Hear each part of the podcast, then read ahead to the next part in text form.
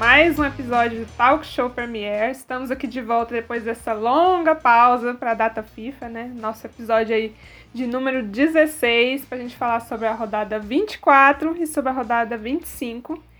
E hoje eu estou aqui com meu colega Jonathan, mas também temos um convidado especial, que é o Nathanael. Nathanael, que é um amigo gunner aí, que tá lá no Twitter, no perfil do Arsenalista FC.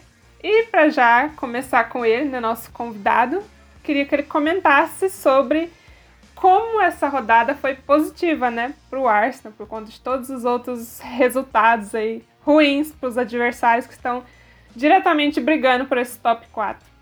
Primeiramente aí, quero saudar, agradecer o convite, né, participando pela primeira vez do Talk Show Premier e ao lado aqui da Ana, que é, já é, sócia de carteirinha lá no nossa live da Cenarista FC, né?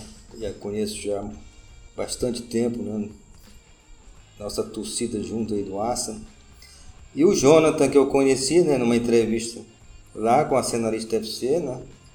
O Jonathan, que não, nem acompanhava ainda a Premier League, começou a acompanhar há pouco tempo, né? E é uma grande satisfação estar aí é, participando com vocês. Uma rodada, eu diria, é, tá até meio confuso, né? Porque a gente não sabe qual rodada está é, acontecendo na Premier League. Tanto jogo adiado, é tanta confusão. Né? Foi, é, tivemos bons resultados aí favoráveis ao Arsenal. A derrota para o Tottenham, né? Vocês vão comentar aí. Tottenham que fica atrás do Arsenal por enquanto, né? Tivemos também alguns tropeços, né? O caso do, não me engano, o Manchester United, né? Também acabou tropeçando, empatou com Burley. Eu acho que o Arsenal tem tudo aí para brigar por essa quarta colocação, que deve ser o grande objetivo. Hoje o Arsenal que não disputa mais nada, só a Premier League. E aproveitando que a gente está falando então sobre essa disputa pelo quarto lugar, eu já vou falar um pouco sobre a janela, né? Que agora que a gente está voltando a gravar o Talk Show Premiere, então a gente não tinha falado do que deu toda essa janela. Então, para o Arsenal foi uma janela de um verdadeiro limpa, né? Arsenal se livrou de muitos jogadores do elenco.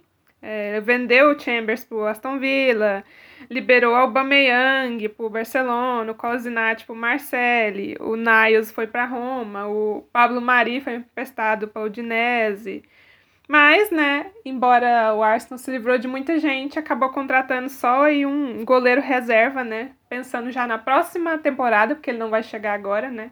O Alston Trust, né, que joga lá na MLS, então, jogador norte-americano, que ainda não vai vir agora nessa temporada. Então, foi a contratação para vir aí para a próxima, né?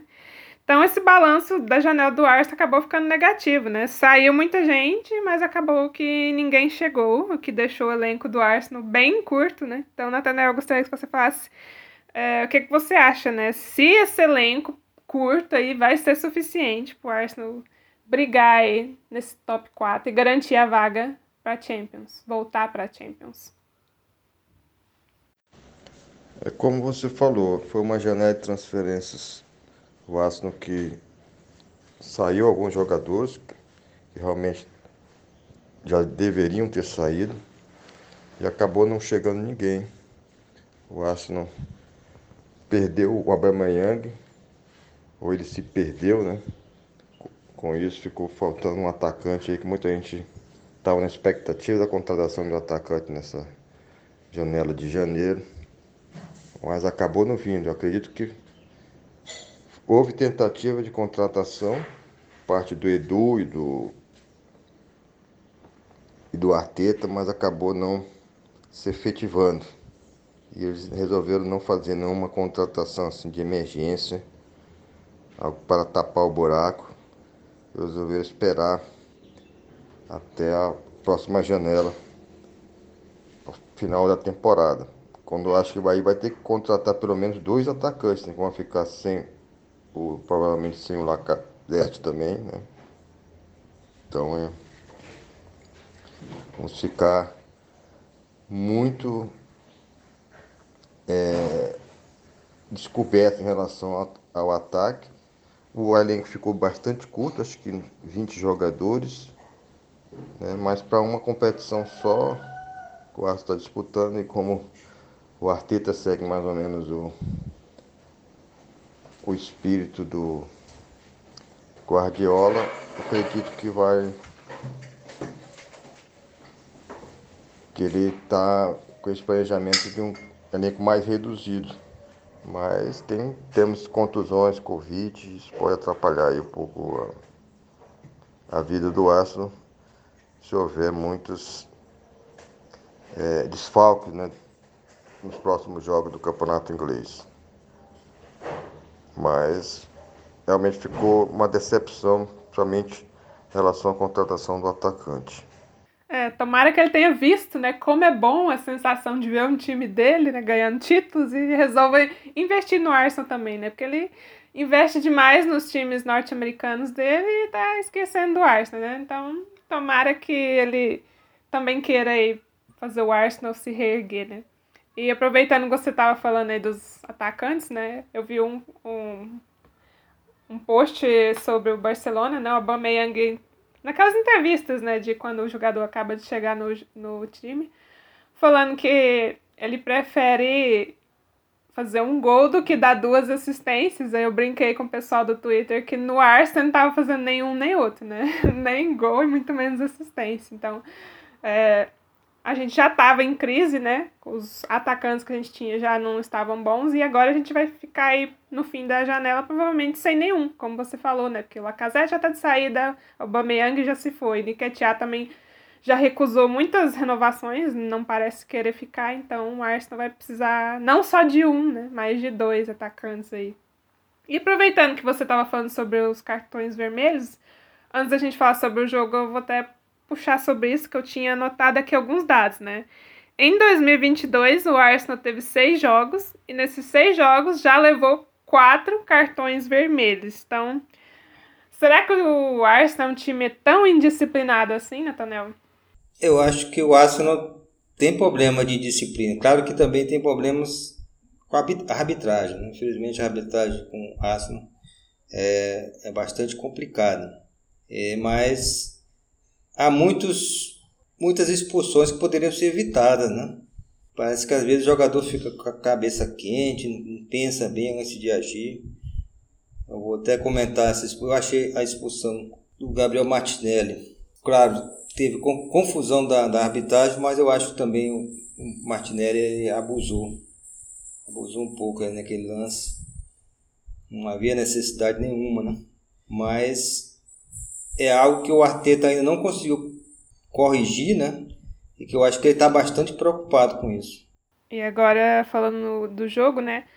A Arsenal não jogou nessa rodada, né? Porque tinha um jogo contra o Chelsea, mas o Chelsea foi liberado para jogar o Mundial, então o Arsenal ficou de folguinha na rodada 25, mas na 24 a gente teve aí Arsenal e Wolves no meio da semana, então a Arsenal conseguiu vencer por 1 a 0 Wolves. No episódio passado do Talk Show a gente falou, né, como o Wolves vinha fazendo um bom trabalho defensivo. Cheguei a citar que é, eles não sofriam dois gols ou mais desde a rodada 11. E desde a rodada 11 eles só levaram gols de Liverpool, City, Southampton e Brentford. Então aí, é, cinco times, né, que fizeram gols nesse Wolves. Agora colocando o Arsenal no meio, né? Então isso já demonstra a importância né, dessa vitória do Arsenal contra o Wolverhampton. O Ben Neves chegou a fazer uma gracinha lá, né? Alfinetar o Arsenal, falar que no fim do jogo o Arsenal estava feliz demais, parecendo que tinha ganhado um título, mas era um jogo importante, né? Era um confronto direto na tabela, tanto que se o Wolves tivesse vencido, eles, eles teriam passado né, o Arsenal na tabela. Então, Nathanael, eu queria que você falasse sobre esse jogo e destacasse os três jogadores mais importantes do Arsenal para essa conquista, para essa vitória. É, o jogo começou um pouco amarrado, né? Primeiro, falando da escalação, claro, senti muita falta do Tomiaso. É, o Tomiaso tem feito muita falta para a equipe do Arsenal, mas até que o Cedric Soares não, não comprometeu muito, né? Um jogador até eu achei razoável a, a, o desempenho dele, né? Atuação, claro, nada demais assim, mas não comprometeu. E tivemos aí a volta do Chaka com o né? Essa dupla aí que também é importante, né, para manter tranquilidade ali na meia cancha. Mas fiquei muito um pouco decepcionado. Acho que eu esperava mais tanto do do Partner como do Chaka, né? O Partner faz uma temporada decepcionante, né, para mim. Por tudo, né, que a gente esperava, né?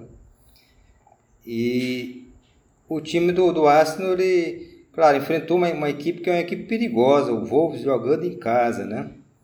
Difícil de marcar gol neles. Os, os últimos jogos, retrospecto do Arsenal contra o Wolves é muito ruim, né? Tem, então tem que levar tudo isso em conta. Mas eu acho que o time jogou bem o primeiro tempo, conseguiu criar algumas boas oportunidades. O Lacazette está falhando muito na finalização, né? pecando demais na finalização, mas o Saka fazendo grandes jogadas, né? Tem uma jogada lá, acho que foi no primeiro tempo, que ele, ele dá uma caneta no, no jogador do Wolves, depois dá dois dribles, deixa os caras dançarem para um lado para o outro e toca, né? E quase que o Lacazette chuta em cima do goleiro, né? Mas o, o Saka realmente foi um jogador, para mim, importantíssimo. Até fiquei assim surpreso com a saída dele, né? O Arteta resolveu tirar ele. Sinceramente não entendi, né? Mas teve o lance do gol, que é o, um lance meio fortuito, né? Acho que o, Arsenal deu sorte, né? Aquele pinga-pinga ali dentro da área, bate, rebate. O Lacazette consegue ele tirar do goleiro, né? Reclamaram até de falta, que, que não houve, né? E o Gabriel Magalhães fez um gol sem goleiro, né? Um gol que. Ele, eu acho que é um dos zagueiros do Arsenal ultimamente que fez mais gol, né? O cara faz muitos gols, né? O Gabriel Magalhães. Acho que já é o terceiro, né? Terceiro gol dele nessa temporada. Nessa temporada, na outra temporada, não sei se ele fez também três. Por, por aí. Ele faz, ele faz muitos gols, é um cara muito presente na, também na área, né?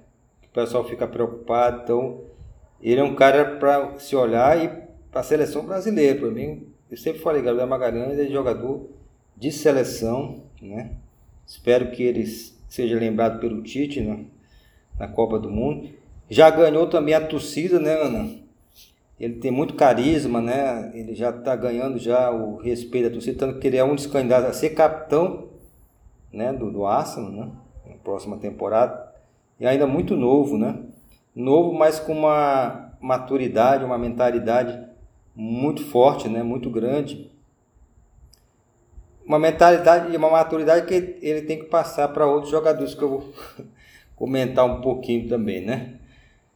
Um jogador que precisa melhorar essa questão da mentalidade, da maturidade, é o Gabriel Martinelli. Gabriel Martinelli é um bom jogador, tem habilidade, é rápido e tudo, mas ele não pode perder a cabeça como ele perdeu naquele lance, né? Poderia ter é, ocasionado a derrota do Arsenal, que jogou acho que foi 20 minutos com 10, com 10 jogadores, né? E eu não entendi, ele, ele caiu sozinho, ele não foi derrubado, eu vi esse lance várias vezes, ele escorregou, caiu sozinho, não sei o que aconteceu. E ele se levantou assim e parece que no reflexo ele foi agredir, quase que agrediu o jogador do, do Wolves. Eu não entendi aquele lance. No cara foi bater o lateral. Por que, que ele fez aquele gesto de quase agredir o. Ele poderia ter sido expulso ali, Ana. Para mim, ali era um lance de, de, expulsão, mas o juiz não expulsou, deu a lei da vantagem. Aí que o juiz errou. Porque se o juiz dá a lei da vantagem, ele não tem que dar dois cartões amarelos, né? Isso não existe na ele inventou isso aí. Não existe dar dois cartões amarelos. Então ele dava um vermelho direto, mas tinha que justificar. Deu o vermelho por causa do primeiro lance. Mas não, ele deu, disse que deu dois cartões amarelos. Eu nunca tinha visto isso, primeira vez que vejo um negócio desse. E o segundo lance ficou mais um, um tranco, né? Eu não achei nada demais no tranco que ele deu. Eu não, nem daria cartão amarelo naquele lance isolado. Mas o primeiro lance ele realmente partiu para agredir o jogador e eu não sei o que deu na cabeça do Martinelli, que para mim, infelizmente, foi um dos destaques negativos dessa partida. Ele e o Lacazette, o Lacazette perdendo muitos gols, realmente um atacante, né? Um 9, como ele está substituindo o Amanhã, que tem que fazer gols, e ele não está fazendo. Ah, mas ele ajuda, ele ajuda, o, o, o Lacazette é um cara que ajuda até mais do que o Amanhã que ajudava antes. Mas ele tem que fazer gols, não é? ele está ali para marcar gol, né? Infelizmente ele não está bem nesse aspecto, né? E o destaque para mim foi a, a, zaga. O desempenho do zagueiro do Aço foi sensacional. Gabriel Magalhães, o Ben White, seguríssimos, né? E para completar ainda entrou o Rob Holding, né? No, que já tem vários clean sheets no segundo tempo e fechou ali a casinha mesmo e foi para mim os grandes destaques do, do, do Arsenal nesse jogo. Um destaque também foi o Ramsdale, né? Ele fez ótimas defesas ah, quando sim. Foi necessário, né? Quando for necessário. A gente sabe que o Wolves não é um time que vai encher o adversário de finalizações, mas quando ele foi acionado, defendeu muito bem e ajudou a garantir o clean sheet. Ali, ali no segundo tempo, né? No, aquele lance que foi do Sainz, né? O chute, que ele conseguia pro gol aquela bola ele conseguiu espalmar no meio, ele saindo da pequena área, já estava tá, indo na pequena área, estava mais adiantado, ele conseguiu espalmar aquela bola. Foi sensacional. Né? E tivemos a sorte também, a sorte não, estava impedido né, o jogador do, do Wolves na hora do gol anulado lá. Né?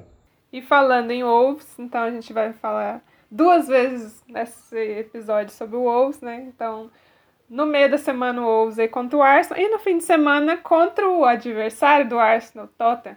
Só que dessa vez, ao invés de uma derrota, o Wolves conseguiu uma vitória, né? Conseguiu uma vitória por 2 a 0 em cima do Tottenham. É, a gente vinha vendo uma evolução boa desse Tottenham, né? Eles conseguiram, com a chegada do Antônio Conte, passar por nove jogos sem perder. Só que desde a derrota para o Chelsea, lá na rodada 23, foi só derrotas desde então para o Tottenham. Né, na rodada 24 para o Southampton, perderam por 3 a 2 é, E agora, finalmente, aí perderam também para o Wolves por 2 a 0 Eles, Nessas três últimas rodadas que foram só derrotas, o Tottenham tomou 7 gols. Então, 7 gols levados em três jogos. Sendo que antes, para levar essa mesma quantidade de gols, o Tottenham precisou de 10 rodadas. Então, pelo menos nessas últimas três rodadas, e aquele Tottenham que a gente conhecia, né? O Tottenham retranqueiro, bom de defesa, não apareceu, né? O Tottenham não foi bom na defesa nesses três últimos jogos. Então, Jonathan, o que que tá acontecendo com a defesa do Tottenham? Antes só agradecer aqui, deixar seguir só o protocolo aqui, agradecer a presença do Natanael. Muito obrigado aí pela participação. É... Quero mandar um abraço pro nosso integrante Matheus, que está duplamente feliz. Uma pelo título do Chelsea e outra pela vitória do Botafogo em cima do Vasco. Então, um final de semana com uma dobradinha aí sensacional. Um abraço, meu querido aí, e melhoras. Ele que passou por um procedimento aí. E agora falando sobre o, o Tottenham. Pois é, eu tava pensando aqui como o Conte começou bem e agora são três rodadas aí derrapando. É, três rodadas aí que os ventos estão virando estranhamente, porque já que você falou aí do sistema defensivo do Tottenham, foi uma catástrofe ontem. Foi o que levou aí o, o clube a, a, a perder. Foi decisivamente esse sistema que, que foi muito falho. O primeiro gol ali do Juan Jiménez, do, do mexicano, é, foi de uma falha da zaga ali, um bate-rebate, uma desorganização visível, visível mesmo, assim, que deixaram um, um corredor livre ali para ele estar tá podendo fazer o gol e também de bater em cabeças ali, muito mal posicionado, sistema defensivo do, do Tottenham. E o segundo gol também foi desse bate-rebate, foi o. Eu me esqueci agora o nome do jogador que foi lançar a bola, tirando lá de perto da área, cai nos pés, acho que do Rubem Neves. Aí ele lança a bola, bate, rebate, aí lança a bola de novo, aí bate, rebate, até que o The Donker faz o, o, o segundo gol.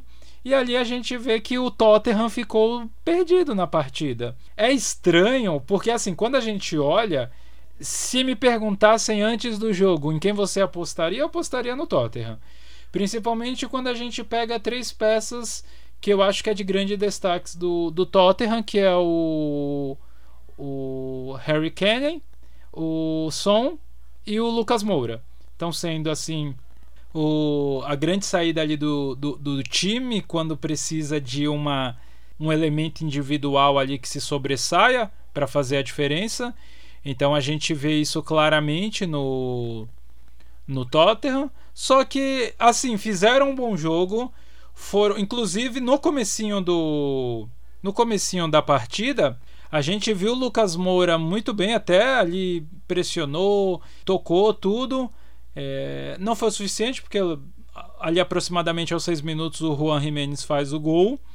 Mas a gente vê um Tottenham tentando continuar ali em direção ao gol, mas só que aquele segundo gol do, do, do Wolves antes dos 20 minutos do, do primeiro tempo, eu acho que acabou matando a partida, porque assim, ele começou um, e ele fez, teve um feito assim muito difícil, porque o, o, o Wolves ele é o segundo pior ataque da, da competição. Em contrapartida, eu, se, se eu não me engano, ele é o segundo pior ataque e é a segunda melhor defesa da competição.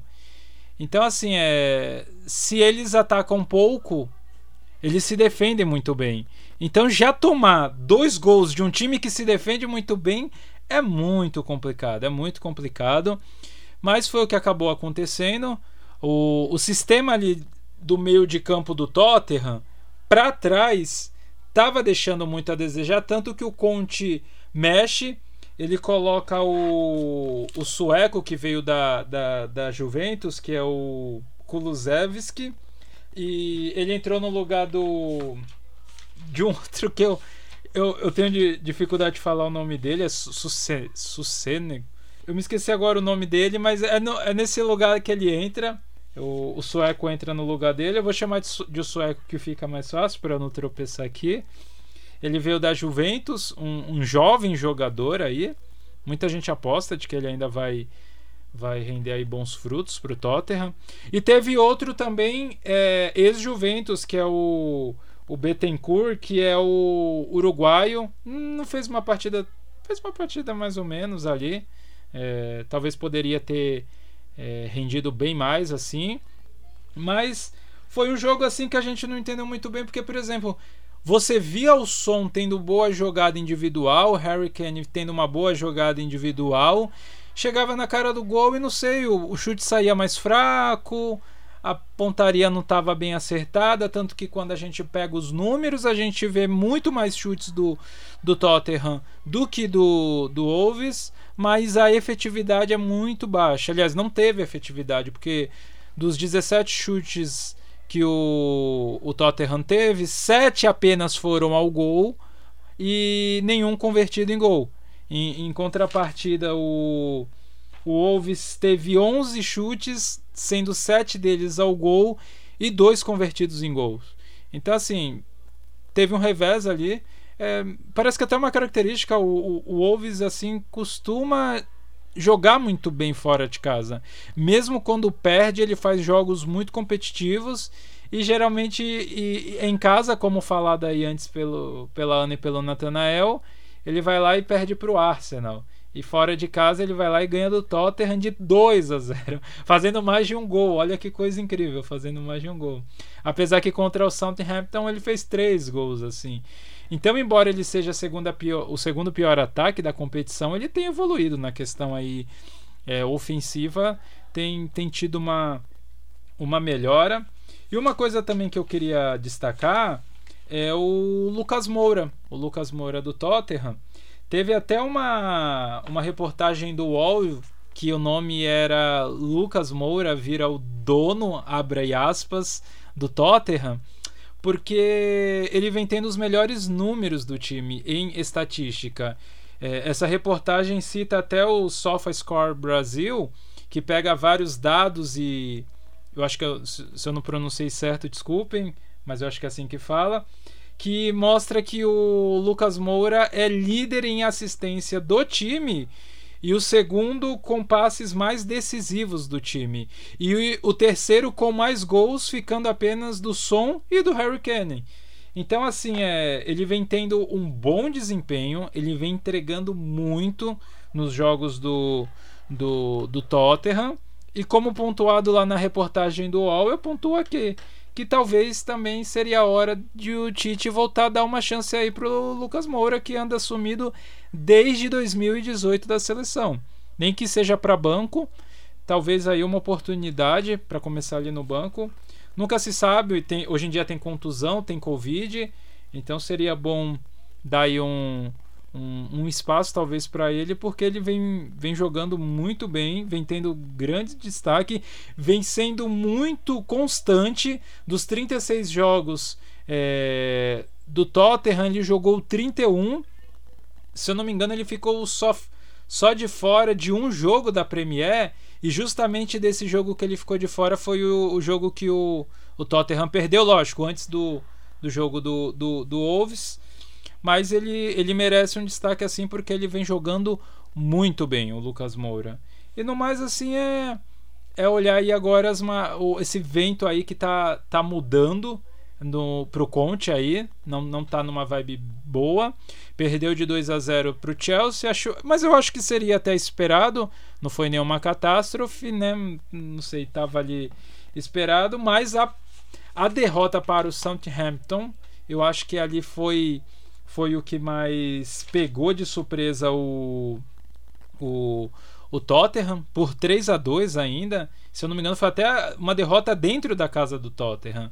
E assim como foi uma derrota para o Wolves também dentro da casa do Tottenham.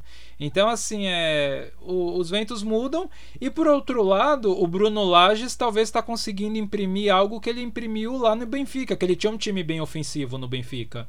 Só que, lógico, não, não é só querer que o time seja ofensivo sem ter jogadores com competência para isso. Então, acho que ao pouco ele está moldando ali o, o, elenco que ele tem nas mãos para poder fazer o que pode. Mas o, o Wolves aí com um confronto direto, já que antes desse jogo o Tottenham estava em sétimo e o Wolves estava em oitavo. Acabou agora invertendo, só que o, o Tottenham tem um jogo a menos. Mas é sai daí com essa redenção. Da derrota para o Arsenal para a vitória do, to do Tottenham aí contra o Tottenham dentro da casa deles. E, e embola tudo ali naquele segundo escalão ali aonde que nem a Ana falou o West Ham agradece todos esses resultados. E eu assisti pelo menos essa segunda parte desse jogo. É, no início do segundo tempo o Tottenham chegou a ter 74% de posse de bola. Então eles fizeram a pressão né, bem grande no Wolves, mas mesmo assim, apesar das boas finalizações que eles fizeram, apesar de toda a pressão, apesar de toda a posse de bola, não conseguiram, né, não fizeram nada. Mais uma comprovação, né, de como essa defesa do Wolves é boa. E tem uma notícia boa pro ataque do Wolves, né? Que o Hyuang voltou da lesão, né? Ele estava fora desde dezembro lesionado, então agora vem aí para ajudar o time. E agora, falando. Você até chegou a citar aí as novas contratações. Falando das novas contratações, né? O Conte é, já tinha sido bem sincero, né? Lá em dezembro, início de janeiro, reclamando sobre o elenco do Tottenham, né? Ele falou que. É, que o elenco do Tottenham não era o suficiente, estava pressionando a diretoria por contratações, inclusive depois daquele jogo da derrota lá para o Chelsea, ele falou o seguinte: para que um time possa ser importante, sempre é necessário que esse time tenha jogadores importantes. Nesse momento, eu posso dizer que estamos muito longe disso. A nossa briga é por outros objetivos, diferentes daqueles do Chelsea. Então, já foi um balde de água fria, né? Porque aqueles torcedores mais animados que estavam aí pensando que o Tottenham ia disputar o campeonato, ia estar ali na disputa pelo top 4, pela volta à Champions. Então, Conte cobrou, né, de diretoria esses reforços e chegou dois, né? Você chegou a citar eles aí, o atacante, né, o Kulusevski e o meia, o Betancourt, ambos aí da Juventus. E aí eu queria que você falasse se, se você acha que esses jogadores, vendo essa partida aí, né, contra o Wolves, se esses jogadores são bons jogadores para ajudar esse Tottenham que vão deixar o Conte aí feliz, porque como ele mesmo disse, né, para o time conquistar algo importante é necessário ter jogadores importantes. Então, o que, que você achou dessas duas contratações? É, o Betancourt eu acho que ainda precisa ali de um entrosamento melhor ali. É... Eu acho que ele entregou assim um razoável, fez a parte dele. Eu acho que ele poderia ter tido uma atuação mais ativa é, e mais consistente. Eu, eu achei ele em alguns momentos da partida um pouco meio assim sem saber o que fazer, sem ter consciência ali do jogo. Mas é, teve outros momentos que, que, que foi feliz, que, que teve bons passes, assim. Acho que com. Acho que isso é questão de tempo também. Acho que é questão de entrosamento. Com o tempo, talvez aí ele acabe é, rendendo bons frutos pro, pro Tottenham. E o, o outro jogador lá, o sueco, que entrou ainda no primeiro tempo. Ah, e, esse eu acho que pode render, mas vai ter que ser melhor trabalhado, até pela idade e tudo. Até porque ele não chega como, como titular da vaga, ele chega ainda para lutar pela vaga. Então vai precisar ter uma paciência. Somente por ser jovem, talvez seja um pouquinho difícil de administrar isso emocionalmente. Mas eu acho que pode ser um bom banco sim e pode vir a conquistar a vaga se for mais efetivo aí. Ou se, se com quem ele estiver lutando aí pela vaga direta não continuar rendendo bons trazendo bons resultados aí na, na, na, sua posição aí. Mas eu acho que dentro da janela é o que deu para o Tottenham trazer nesse momento, né? Dentro do orçamento do Tottenham. Acho que foi duas boas contratações, mas ainda vão, vai precisar de tempo aí para poderem desenvolver, para poderem desempenhar em melhores resultados. E agora então vou falar de mais um time que está nessa briga pelo top 4, né? Por enquanto ele está aí na frente, né? Porque o West Ham está em quarto lugar mas apenas um pontinho só ali na frente do United, e dois pontos atrás já está o Arsenal, então tá tudo embolado, nada resolvido. E esse fim de semana eles conseguiram um empate contra o Leicester. Já vinha aí duas rodadas que o West Ham tava meio esquisito, né? A gente sabe que ele é um time com múltiplos gols e aí nas últimas partidas foi sempre 1 a 0, uma derrota de 1 a 0, uma vitória de 1 a 0. Então, assistir os jogos do West Ham nessa temporada tem sido um entretenimento puro, né? Sempre garantia de jogo disputado, muitos gols. É, eu até fui buscar os números das 24 partidas que eles disputaram nessa temporada. 13 dessas partidas tiveram dois ou mais gols. Então, é um time realmente um ataque poderoso.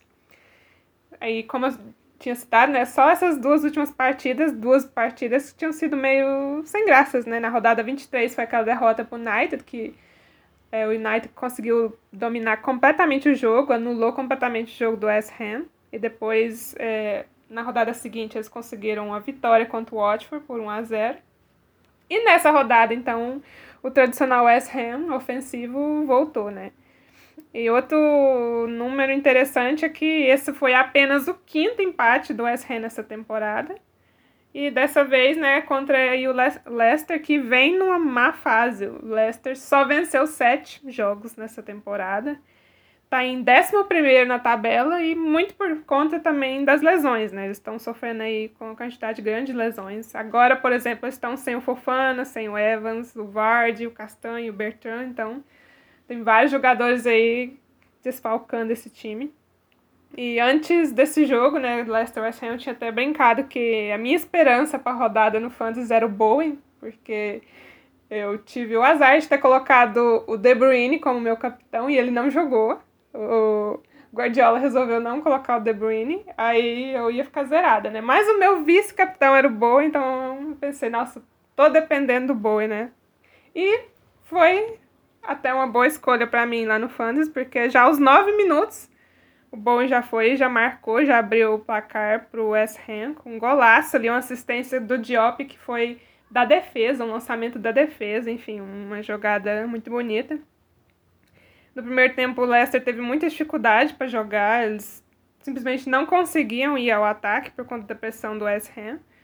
E resumidamente, o primeiro tempo foi do West Ham e o segundo tempo do Leicester. Leicester já no fim do primeiro tempo começou a crescer na partida. E aí, lá aos 43, surgiu a, a salvação do Leicester, né? Que foi a, a bola que bateu no braço do Cresswell e aí eles ganharam um pênalti e o Tillemans foi cobrou e então empatou já no fim do primeiro tempo pro Leicester. E aí já no início do segundo tempo, o Leicester ainda volta embalado e consegue marcar um gol. O Ricardo vira, né, o Leicester. O lance ali começou numa bola longa do Tillemans. Tillemans jogando sempre muito bem. É, o Tillemans jogou uma bola longa, inverteu o lado pro Barnes e aí o Barnes deu assistência então pro Ricardo. Mas, embora né, o Leicester tenha feito uma boa partida no segundo tempo, a gente sabe muito bem do poder que esse West Ham tem. E o clássico West Ham apareceu, né? Que a gente sabe que eles têm um poder na bola parada, né? E que é inigualável nessa temporada. E foi exatamente o que aconteceu. Ali aos 90 minutos, né, o Bowen foi cobrar um escanteio e o Dawson cabeceou para garantir o empate, né? E acabou aí garantindo pelo menos um pontinho o West Ham e acabar com a festa do Leicester, né? Então ajudou aí a segurar mais uma vez o Leicester nessa parte de cima da tabela. Então é, eu não tive tempo para verificar, mas inclusive eu ainda queria olhar é, essa questão do, do West Ham sempre marcar gols, assim, no apagar das luzes. É, é um dos times da Premier que eu mais vejo fazer isso, inclusive ainda quero ver esses números, ver em quantas partidas eles fizeram gols tardios, acabaram empatando ou vencendo, porque parece que isso acontece, né? Com a grande frequência. Então, mais uma vez aí, West Ham garantindo que esse top 4 esteja embolado e garantindo aí que eles se mantenham, né, para mais uma rodada aí no quarto lugar. Agora que a gente já falou dos três jogos, vocês queriam falar alguma coisa sobre outro jogo que aconteceu nessa rodada? Gostaria de falar também do meu time do Fantas, né? Que, sinceramente, na decepção, na semana anterior eu tinha feito o wildcard, né? Que é aquele que você é, muda todos os times sem, sem é, perder pontos, né? Então, fiz 79 pontos na semana passada. Eu agora fiz estou fazendo 36 pontos. Time, eu te botei como capitão o, Kevin De Bruyne que não jogou, João Canseiro foi vice-capitão, então muito decepcionante aí essa semana atual do, do meu fantasy da Premier League, eu recomendo a todos, é um ótimo jogo, dá muita raiva, mas é muito bom de jogar. Inclusive, o senhor Guardiola também estragou para mim, porque eu tive algo semelhante. Tipo, eu já tinha o Cancelo, então eu tinha escalado ele, mas como o Arsenal não jogou na rodada, eu deixei no, no banco. Então eu tava com três jogadores do Arsenal no banco. Então eu não tinha reserva. Ninguém que tava escalado no meu time poderia, né, não entrar, porque senão eu não ia pontuar. E aí, dois do City que eu tinha não entraram, né? Então aconteceu comigo uma coisa semelhante a você, que agora nem reserva eu tenho, porque os reservas eram os jogadores do Arsenal que não jogaram na rodada. A minha salvação foi com o meu vice-capitão, era o Bowen, aí o Bowen deu o gol e fez assistência. Então eu vou pontuar bem por causa dele. Aliás, bem não, razoavelmente bem, né? Salvando, pelo menos a ficar na média. E você, Jonathan, quer falar mais alguma coisa? Algum, comentar algum jogo? Outro jogo que a gente não falou sobre? Não, só que assim, eu vou comentar o resultado porque eu não vi o jogo, mas me surpreendeu o 3 a 0 do Everton em cima do Leeds. Para mim foi surpreendente e foi até, é, é até o Everton, né, que que tá com um técnico recente aí tá começando bem, tá? Parece que pelo menos os jogos que que é para vencer, jogando em casa com Leeds tudo, tá dando conta do recado, né? Então foi para mim um, um, um, resultado ali que me surpreendeu e outro resultado que me surpreendeu e que parece que tá mudando a chavinha aí é do Newcastle em cima do, do Aston Villa. Para mim foi surpreendente também esses dois resultados na rodada. Everton e Newcastle se reforçaram muito bem, né? Então, o Everton mesmo, nossa, fez excelente janela, ainda colocou um excelente treinador e o resultado foi imediato, né? Everton, que já vinha aí há muitas rodadas só ou empatando ou perdendo, conseguiu essa vitória. Eu cheguei a ver o primeiro tempo desse Newcastle e Aston Villa, vi que o, o time do Newcastle também tá jogando muito bem.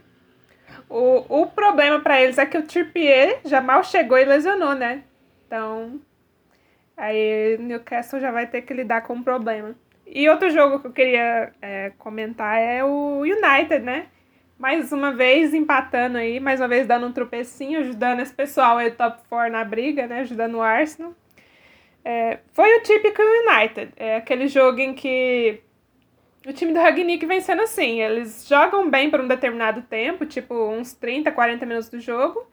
Perdem a posse de bola, perdem o controle do, do jogo, acabam deixando o adversário fazer um gol e de repente eles desmontam, desmancham e não conseguem mais jogar bem. Porque eu cheguei a assistir esse jogo e o primeiro tempo do United foi muito bom. Eles conseguiram dominar por completo o Southampton, mas aí depois que tomaram o gol, eles desmancharam e a gente sabe o que, que a defesa do United faz, né?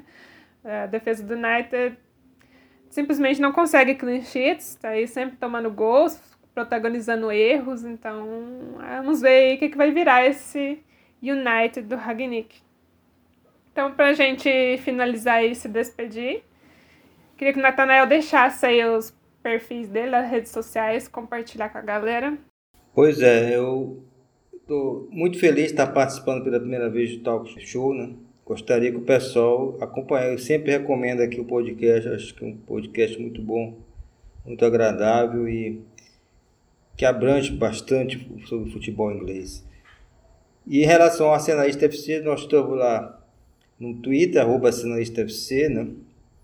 O blog também está um pouco parado essa semana aí porque eu estou fora, mas devo voltar com tudo na próxima semana. É, também a, o canal lá que a gente tem lives, né? Bate-papo Arsenalista FC, quase praticamente toda semana. Fa falamos também de fantasy, né? Programa de fantasy da Premier League para o pessoal aí que queira começar a jogar, né? A gente sempre está dando dicas lá. No último programa até mencionei, Ana, que tem poucas mulheres, né? Na liga, acho que na nossa liga tem quatro mulheres se não me engano. E a, e a líder da liga é uma mulher. Então, as mulheres têm que jogar mais fantasy da Premier League. Não é possível que, né, que poucas gostem de. Eu, eu vejo muitas mulheres que acompanham a Premier League aí. Tem que também gostar do fantasy da Premier League.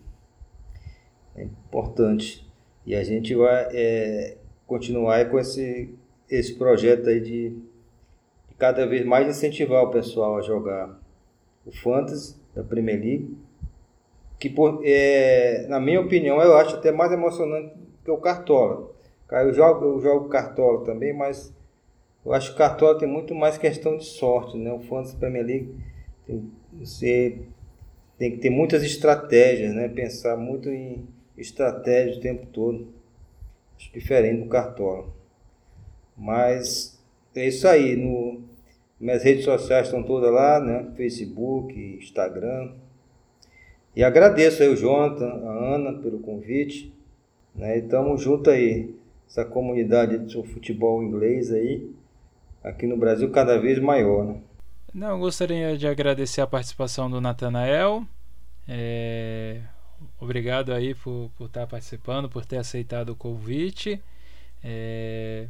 E também faço convite aos ouvintes de conhecer o nosso outro podcast, que é o Alambrado Futebolcast. Lançamos nosso primeiro episódio de 2022 sobre futebol contemporâneo.